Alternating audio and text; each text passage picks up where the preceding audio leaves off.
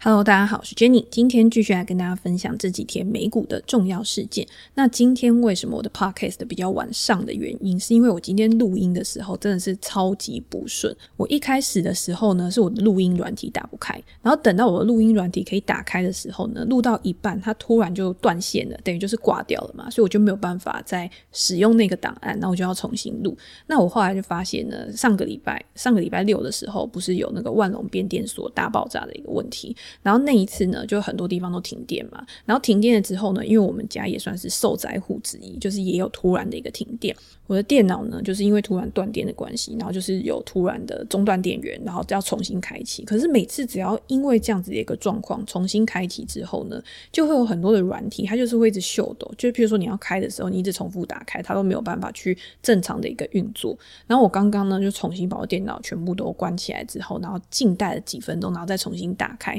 然后这几个软体呢又突然变得很正常了。所以我就希望呢，我现在开始录的这个 podcast 呢，可以很正常的一路录到完。如果中间再有什么状况，我觉得真的是应该会崩溃。我现在非常战战兢兢，就是很怕等下突然有一个万一。好，那我们就赶快进入正题。到底美股最近发生了什么事呢？那如果今天你有在操作美股的话，你会发现上个礼拜其实是属于一个反弹的一个状况。但是这个反弹呢，我记得好像就是在礼拜一或礼拜二的时候有一个跳空上涨的一个情况嘛。但是到了周二、周三、周四的时候，其实又开始做一个比较横盘整理的一个情况。但是整周看起来就是整周的上涨幅度都有三个 percent 以上，其实看起来是一个还蛮不错的一个反弹的。到礼拜五的时候呢，消费者物价指数 CPI 的这个数据公布，CPI 这个数据呢是用来衡量通膨一个很重要的指标嘛。那大家都知道，联准会现在就开始要呃加快的缩减购债啊，因为他认为通膨可能是比预期来的还要久的，可能是需要一些比较积极的措施去抑制通膨持续的一个上涨。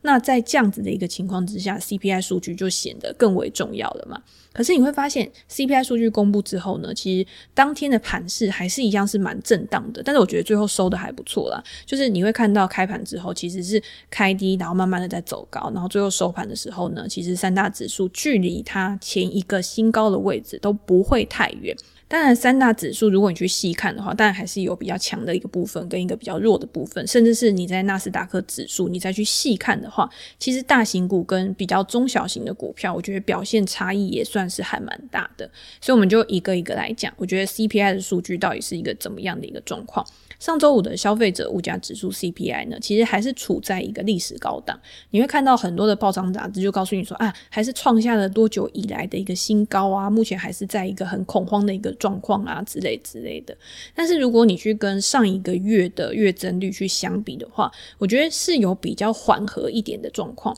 所以这个呢，我觉得也是市场在后来慢慢的去消化这个数据，慢慢的去消化这个情绪之后，收盘的时候呢，我觉得整个状况还是偏向比较乐观的。也就是说，趋势应该还是在一个延续当中，就是跟我前两集的 podcast 讲的内容其实是差不多的。那这个时候呢，你就可以去想，诶，那在趋势延续之下呢，你要怎么样去把你的资金做一个配置？我觉得现在一定还有很多人，他可能是现金比较多的，或者是他可能手上的部位比较多的。那你的部位比较多的时候呢，又是大型稳健型的部位比较多，还是高速成长股的部位比较多？如果你今天是高速成长股的部位比较多，你手上还是有很多的成长股的话，我觉得这段时间你应该还是处在一个蛮煎熬的一个状况。那我们等一下可以再来讲一些就是成长股的一个状况。所以 CPI 的数据呢，公布了之后，这个礼拜又有联准会的一个利率决议嘛，那当然市场上面一定还是会很关注说，诶，联准会这次的利率决议，它会不会又在释放出什么比较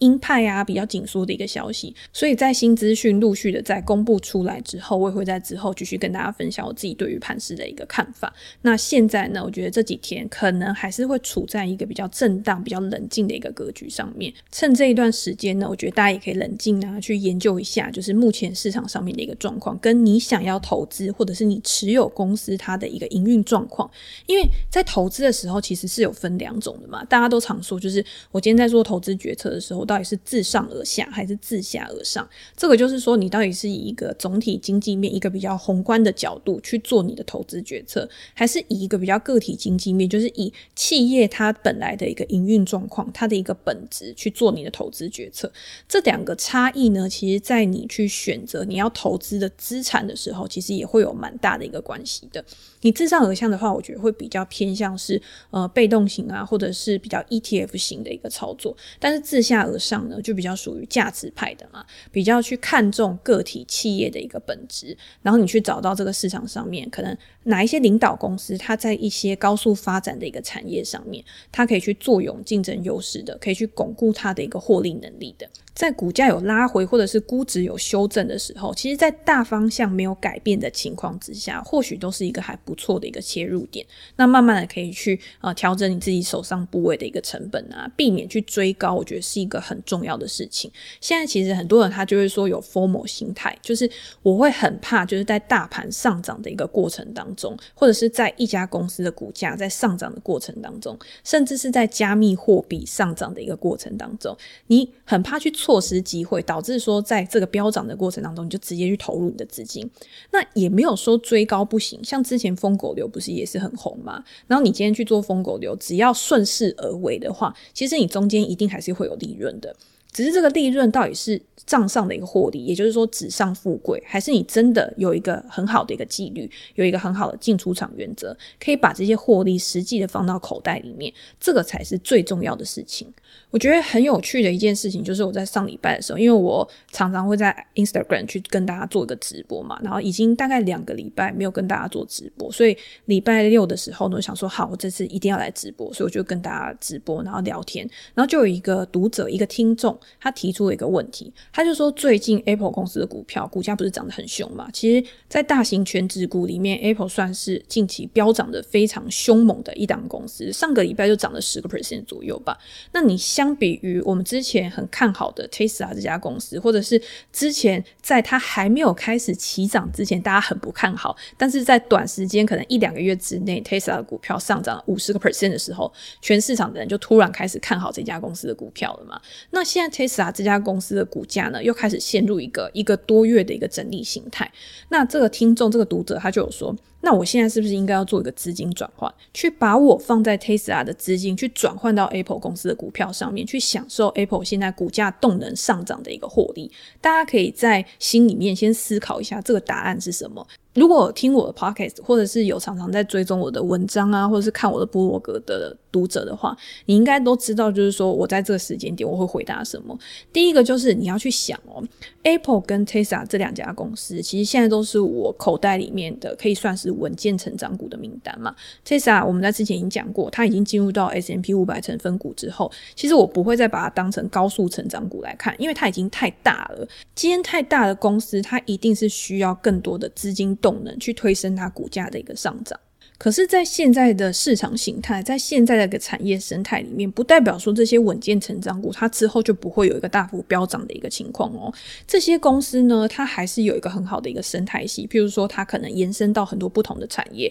甚至是在它的本业之外呢，它可以有很多的一些附属产业，譬如说像 Apple，它本来是卖硬体设备的嘛，可是它可以用软体去辅佐它硬体设备的一个普及，甚至是提高它未来的一个获利能力。那像 Tesla 这家公司呢，之前也常常常有人说它是未来的 Apple，因为它的车子就代表是一个硬体、一个载体。那它之后可以去提供的软体服务，不管今天是订阅经济，或者是今天他在做自驾车啊这些东西，这些东西呢都可以去依靠它现在卖车子，然后它车主的一个数据，然后去做很好的一个延伸。那这样子在软硬体的结合之下呢，同样的这两家公司，它其实是有蛮类似的一个商业模式跟营运特性的。但是以股价来说呢，你可以看到，Tesla 它现在就是处在一个整理的一个格局，可是 Apple 公司呢，它之前它处于整体格局之后，它就开始一连串比较猛健的一个上涨。那这个时候，如果是我选的话，我一定会把我的资金放在现在比较呃还在上涨趋势之上，但是进行筹码整理的公司。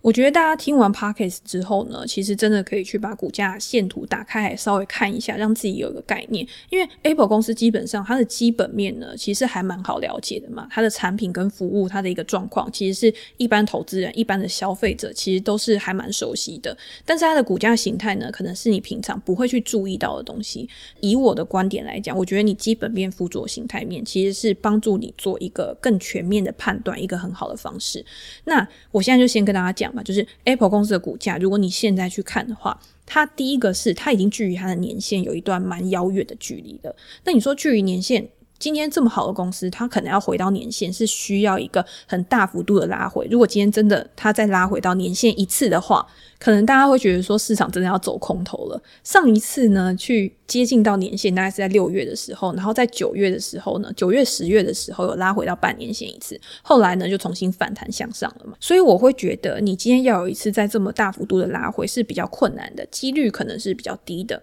但是 Apple 的股价好，你今天就算没有回到这么长期的一个均线好了，你可能在月线的部分啊、季线的部分，可能也是一个比较好在强势格局下面的一个切入点。但是 Apple 现在不是哦，它现在是距离连十日线都已经有一段距离，也就是说，它在这一段时间呢，其实它股价是非常强势的。很多的资金呢去推升 Apple 股价的上涨。那我今天不管 Apple 它有什么样的一个催化剂，我觉得目前市面上就是报道里面给我的一个催化剂，都是属于那种比较想象性的，就是它还没有一个实质的成品出来，所以会让我觉得 Apple 它现在这么一个猛爆式的一个上涨，其实它的持续性我觉得是比较低的。也就是说，如果我今天想要去买入如 Apple 公司的股票的话，我会等它拉到可能在月线啊或者是季线这种位置的时候，我会觉得是比较风险可控。比较稳健保守的一个切入点。那你现在转过来看 Tesla 这家公司好了，那 Tesla 它一样就是也是具有很好的一个产业前景嘛。然后它在上一次的财报里面，我们也有跟大家分享，就是我觉得它的财报表现其实也还是不错的。但是为什么这一段时间呢，可能会有股价的下跌？第一个就是 Elon Musk 他的一个本身的一个状况，就是他要去卖出他手上的持股，其实造成市场上面可能一定有一些人是对他投以一个不信任案的、不信任票的一个状况。所以在这段时间呢，你会发现 Tesla 它的股价就是在一个上下震荡的一个情况。那你说未来有没有可能它再重新上涨？我觉得是有可能的，就是在它这个筹码消化之后呢。我觉得 Tesla 的股价要在上涨的几率呢，目前我自己看起来啦是高于会下跌的一个几率。那当然也是跟整个大环境有关系嘛。第一个就是我觉得大盘还是处于一个强势格局，还是处于一个上涨的趋势上面。在这样子的一个情况之下，之前我们有讲过，就是权值股它的表现一定不可能是太差的。如果今天大盘也下来了，那全指股的表现也被拖累的话，那这样子其实在现在这个阶段，你也是有一个比较好的一个风控点可以去守你的一个停损。所以我觉得在这样子的情况之下，拿 Tesla 跟 Apple 去比的话，我现在会比较偏好 Tesla。就是你知道这东西是一直动态的在改变的，就是大家每隔一段时间在问我的时候，可之前 Tesla 它在年线附近的时候，我就会告诉你说，诶，我觉得 Tesla 在年线附近是一个还蛮安全的一个位置。那等到 Tesla 开始高速上涨的时候，那个时候如果有人在问我，我就会跟你讲说，诶，这个是属于一个风险比较不可控的位置，就是你很难去抓一个停损点。你比较难在你进场的时候，你就可以去评估说，诶，这一笔交易我可能最大的亏损是多少？有没有去符合我的一个风险承受度？在这样子一个情况之下，你去做比较的时候呢，你也可以更好的去找到一个上档的获利更大、下档的风险更小的一个标的。那这东西当然不只是用在 Tesla 或是 Apple 这些公司上面，在做你每一次的投资决策的时候，其实你都是用这样子的方式去比较每一个你想要持有的资产。因为我们的资金、我们的资源是有限的嘛，你要怎么样把你有限的资产配置在无限的欲望、无限的标的上面？这个东西就是投资的一个决策过程，然后大家可以慢慢的从经验中去学习，然后从经验中去体会到的一个东西。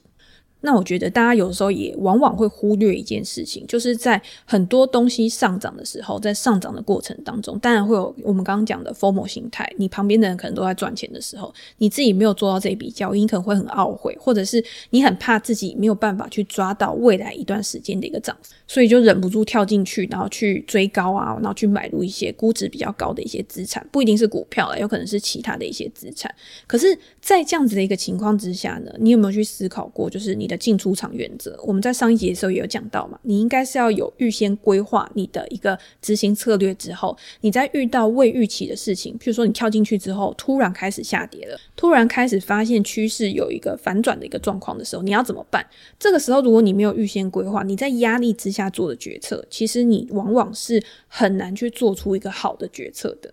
这就很像我礼拜六的时候，因为我那天就跟大家分享，就是说我在家里面遇到一个差一点要搞出火灾的事情，就是我觉得这真的很值得再拿出来跟大家讲一次。就是我觉得大家一定要小心火烛，不要让一点点疏忽，然后造成无法挽救的遗憾。我在上礼拜呢，我就觉得我自己差点酿成一个火灾。因为大家知道我本人平常呢，其实也是会去做菜的，然后也是会煮饭的。那前几天的时候呢，我就是煮了一个汤嘛，然后汤可能那天没有喝完，然后我汤类的东西的话，我就会摆隔夜，然后隔夜再把它清空这样子，然后再放到冰箱里面去的时候呢，我就没有发现我下面的那个隔热垫粘在我的锅子下面，因为我下面的隔热垫是橡胶的。然后第二天呢，我要把它拿出来加热的时候呢，因为我就是没有注意到那个隔热垫还粘在那个锅子下面嘛，我就直接把它放到瓦斯炉上面，然后把它放到瓦斯炉上面之后开火，然后我就走出来，可是我就一直听到别别别别的声音，我就想说，诶，奇怪，我今天的汤怎么热那么快，那么快就开了？然后我就再走回到我的厨房里面，然后就看到锅子下面火超大的，然后整个锅子旁边就被熏黑，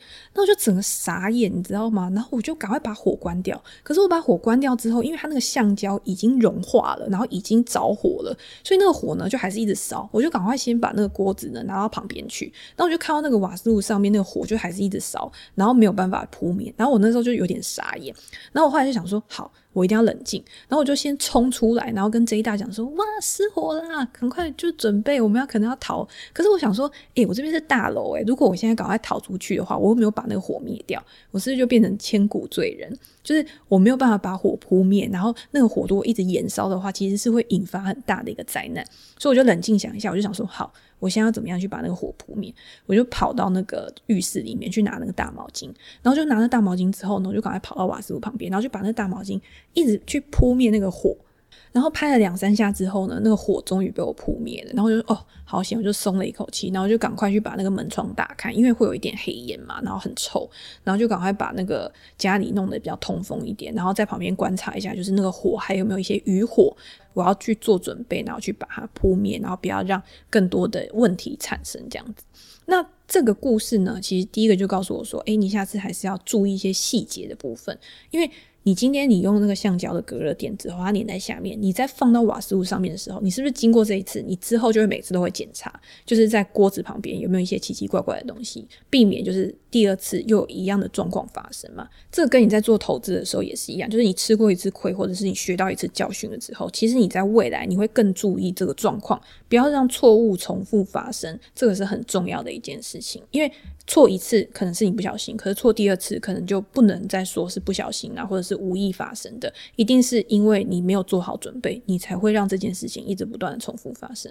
那第二个问题呢，就是在做一些危机反应的时候，其实，在那个火开始烧大的时候，你第一个要想的就是说，诶，我们以前受过的教育，你今天在灭火的时候，根据不同的引火的那个引火源嘛，你一定是有不同的一个处理方式。那因为我家其实也有灭火器，但是我第一时间我实在是不想去。用那个灭火器去把火扑灭，而且我很怕我操作不当，然后会把事情搞得更糟糕。但是我知道我那个火它不是油引起的，而是橡胶烧融然后引起的那个状况。所以我那个时候站在那边，我就冷静思考了大概三十秒到一分钟吧，我就想说我要怎么样去把这个火扑灭。那我觉得在面对任何事情的时候，我不觉得说我。今天去用那个毛巾灭火是正确的一个决策，我觉得大家也不要就是觉得说我讲的东西就一定是对的，我只是当下手边有什么资源，我就把它拿来使用。那我觉得毛巾，我觉得我应该把它沾湿，然后再去扑灭。可是我那时候就是干的，然后就直接去用那个毛巾去把那个火盖住，然后去把它就拍打，然后把那个火扑灭。但是我就觉得很重要的是，我至少站在那边先冷静的思考，而不是就是惊慌失措，然后做出一些让我可能。之后回想起来会是一个错误的决定。我觉得遇到任何问题的时候，越是重大的意外，越是重大的灾难，你越要保持冷静。然后你一定要给自己在当下有一点点反应的时间。然后这个时间呢，是让你用来去思考说你要去做什么样的应对措施的，而不是让你就是很慌张，然后急急忙忙的，然后做出一些可能没有必要或者是错误的决定。那今天换到投资上面也是一样。当然，你说投资决策。跟这种火灾啊，或者是引发火灾这种事情比，完全就是呃完全不能比的事情。但是我觉得有时候你就可以去做一些延伸思考嘛，在你手上的持股或者是你想要买入的公司，它突然在开盘之后有一个大崩跌的一个状况，那你第一反应当然也不可能是直接把股票卖掉。我觉得你应该要给自己一点点时间，然后去了解说这家公司到底发生了什么事情。就是我觉得花一点时间去收集资讯，然后去做出正确的判断，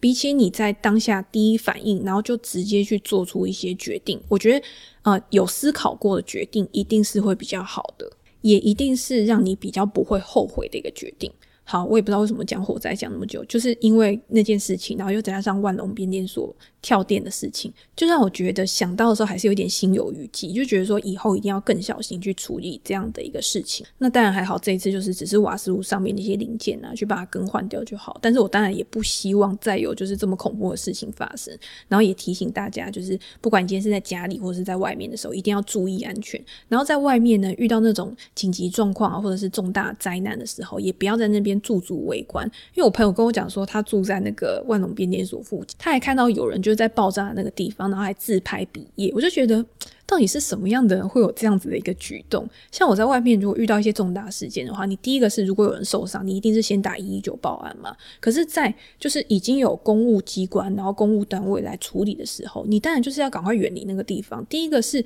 你不要在那边干扰别人做事，第二个是你也是要保护自己的安全，保护你旁边的人安全，不要一直在那些危险的地方停留。好，那我觉得我还是要拉回来美股的部分。我们刚刚讲了很多，就是跟比较生活化的东西有关的。然后，现在还是回到美股来。来讲说到底盘势的一个状况是怎么样？好，那因为我也有写一个盘势分析在我的 Press Play 的专栏嘛，然后针对三大指数的一个未来发展，我自己也有讲我自己的看法，然后跟上个礼拜有公布蛮多成长股的一个财报，那我也有写文章去跟大家做一个分享。目前他们这些公司在很多都估值大幅回调的一个状况之下，你要怎么样去做一个评估跟布局？有兴趣的话，可以到我的 Press Play 专栏去看。那我在今天的 Podcast 里面呢，我可以跟大家讲一下，就是针对上。个礼拜科技股的一个看法，就是讲一个比较大概、比较宏观面的部分。因为上个礼拜虽然说三大指数都有反弹，可是如果你去细看的话，我个人觉得啊，我觉得科技股还是比较延续上个礼拜的一个态势，就是它在三大指数里面，我觉得还是比较稍微偏弱的一个状况。那你说全指股其实它表现都还不错，就是比较大型的股票，它其实它的股价还是有撑在那边。就像我们刚刚讲 Apple 公司，它可能上个礼拜涨个十个 percent，然后其他的 FANG 尖牙股的部分，可能也是有还 OK 还不错的一个表现。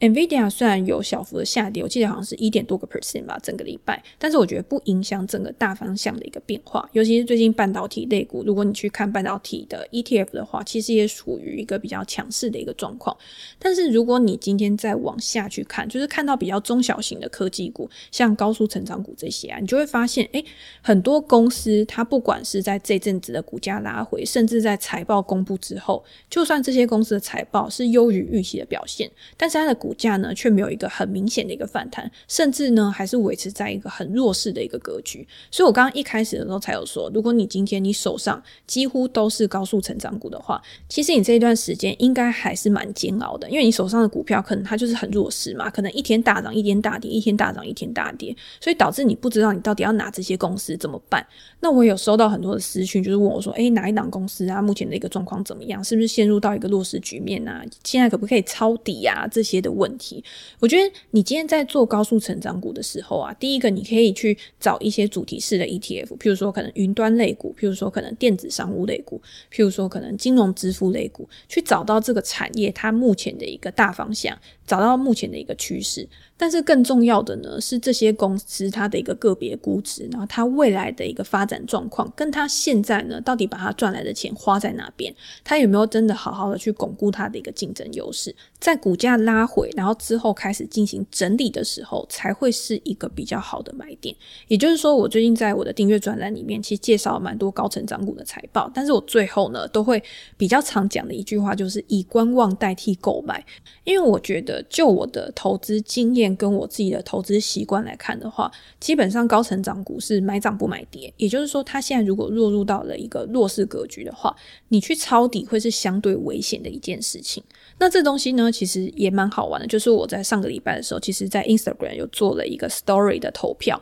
我就问大家说：“诶，很好奇啊，现在大家的持股周期大概是多久？”因为我看到一篇文章，就是说现在的持股周期已经慢慢的越来越低，越来越低。从以前呢，价值投资大家可能都说：“哦，我一档股票可能要持有个好几年，甚至是这档股票我买了就不卖了，然后是长期投资的一个状况。”到现在平均可能就只有不到六个月，不到半年的一个投资期限。那当然，这跟市场上面很多因素有关，譬如说今天机构啊，或者是高频交易的一个状况，或者是很多的公司，它就是属于比较新的公司，甚至是很多的投资人，他可能是在近一两年他才投入到股票市场上面的，都会去影响这个数字的一个计算。那我在投票的时候呢，然后我后来去看了一下大家给我的一些回应，还蛮踊跃的。那我觉得最多的一个答案呢，大概就是一年。这个是我就是整个扫过去，我觉得我看到最多的一个答案就是一年。那为什么是一年呢？其实我自己也有在心里面想，我觉得第一个是很多人他可能加入到美股市场就是这一两年的事，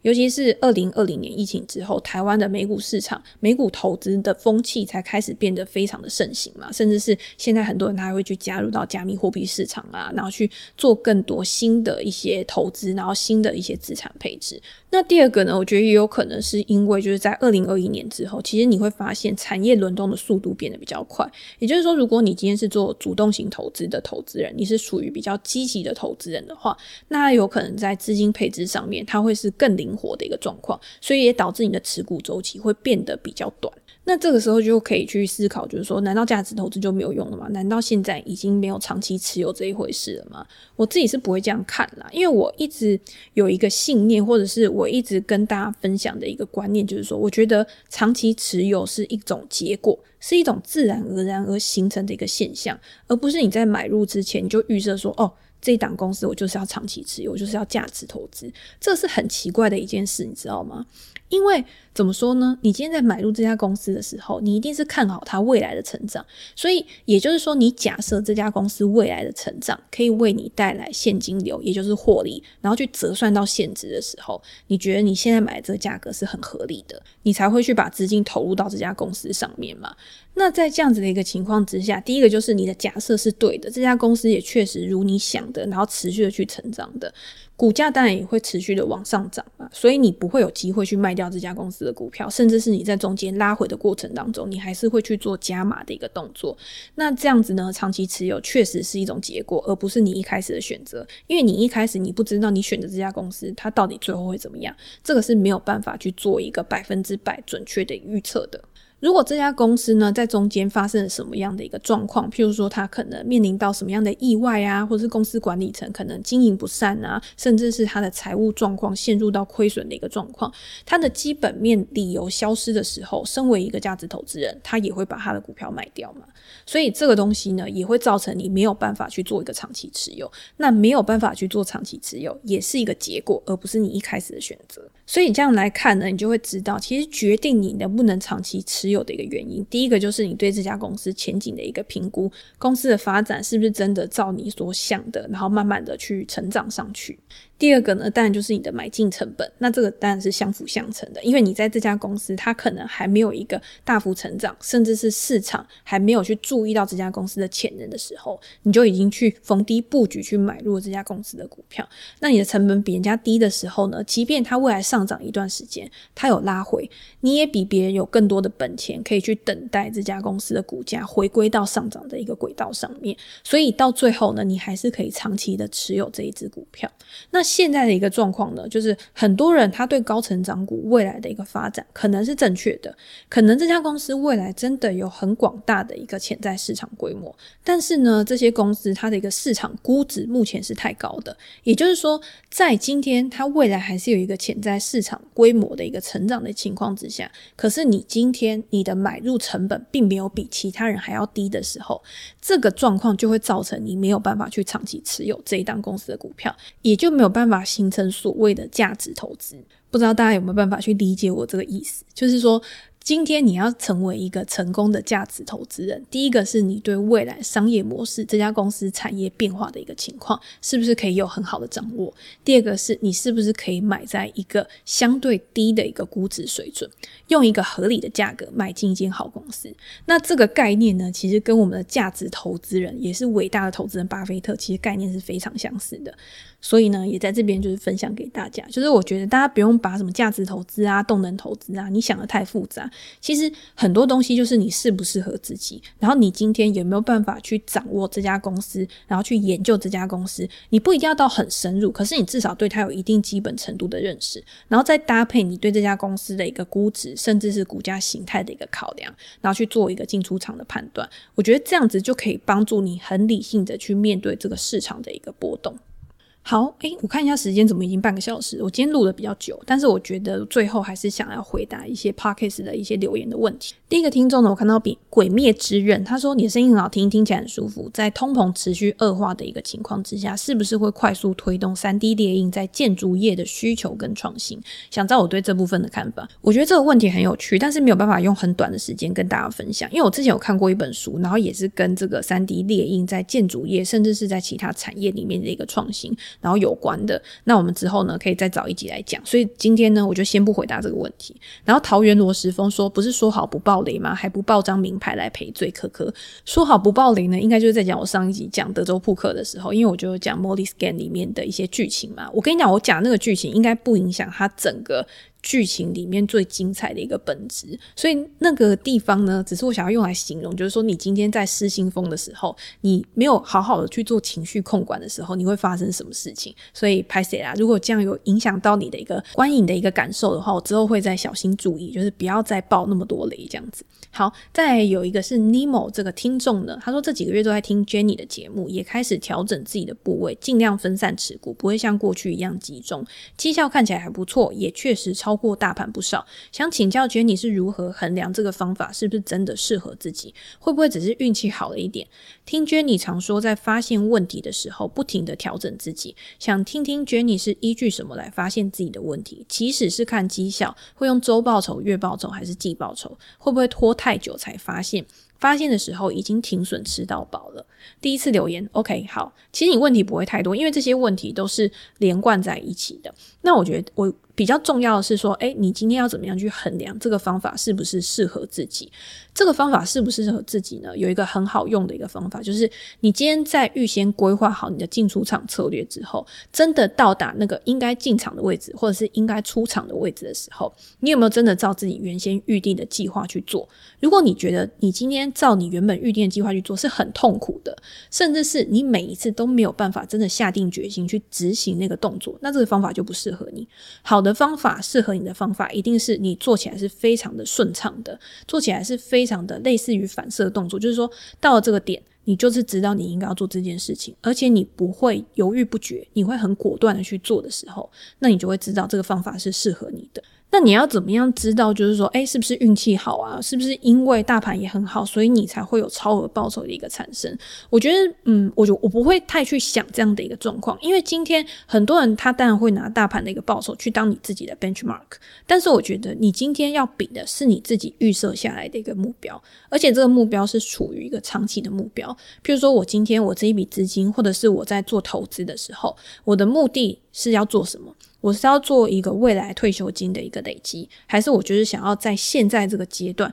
在我现在还有生产力，甚至是我还有很多时间去看盘的时候，然后我可以利用这个时间去获取超额报酬，获取最大化报酬。有的时候你去看大盘，然后作为你的 benchmark，其实有的时候你会。反而怎么讲，去局限了自己的一个思考力，或者是局限了自己可以去承担风险的一个能力。所以我觉得今天不要去跟大盘比，因为你也知道嘛，就是很多书上面也会写说，你今天去跟大盘比的时候，有些人他就会越来越分散，越来越分散，或者是你今天你的投资组合里面可能都会是一些跟大盘联动性比较高、比较相似的一些标的。但是既然这样子的话，那你干脆就去投大盘就好。所以我自己的操作是，我会有大盘的部位，那我剩下来的部位呢，可能它就。是属于比较中小型的，它它可能不是跟指数高权重的股票重叠性太高的，这样子才有一个更分散或者是更好的一种效果，那就是提供给你参考。那如果今天你要怎么样去衡量自己的绩效，或者是会不会拖太久才发现自己吃损已经吃到饱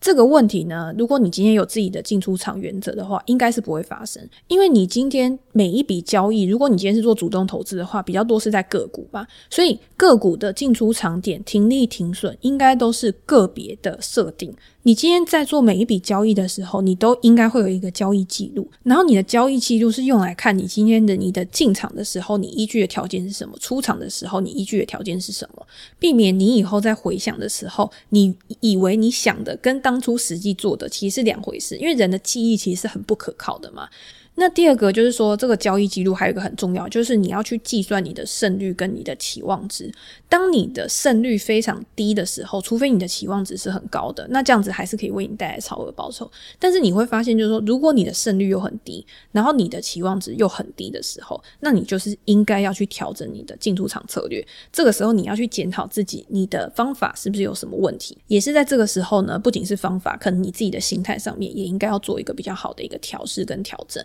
才会为你的未来呢，就是在投资这个路上呢，可以慢慢的进步，然后慢慢的精进。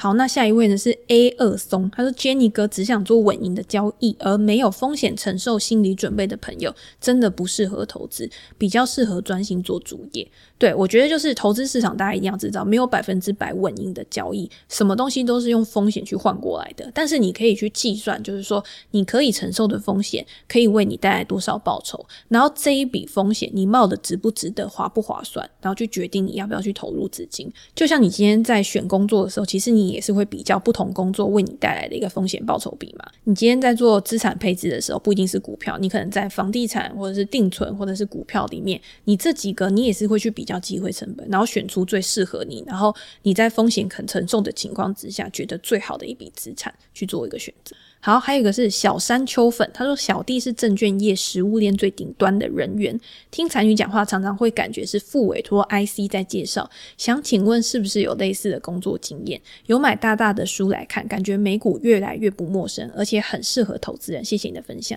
我没有在证券业做过诶，所以我在讲副委托的时候，其实就是我自己平常在看资料啊，或者是我实际在使用上面的一个心得，然后我觉得有哪些比较好的地方，或者是哪些呃。可能是缺点吧，就是你开海外券商一定有开海外券商的好处跟坏处，那你开副委托一定也是有副委托的好处跟坏处。根据你自己的条件，然后去选择适合的投资管道。然后我也有一个，我觉得我一直在重复强调，就是很多人想要投资美股，可是他会觉得说，哦，我今天把钱汇到海外券商，我会怕钱拿不回来，或者是有什么样的一个状况，我不会操作啊，我找不到客服啊这些问题。那这时候呢，你就可以先去开一个副委托账户，然后你用副委托在美股市场赚到钱之后，你在习惯到这个市场之后呢，你自然而然就会去找更高效，然后对你更有利的一些投资方法。所以这东西是循序渐进的。可是你一开始你没有投入的时候，你又永远都不知道你要怎么样去改善，永远都不知道你要怎么去调整。所以这个东西就很重要嘛。所以你要怎么样？先开始，先求有，再求好，就是这样子。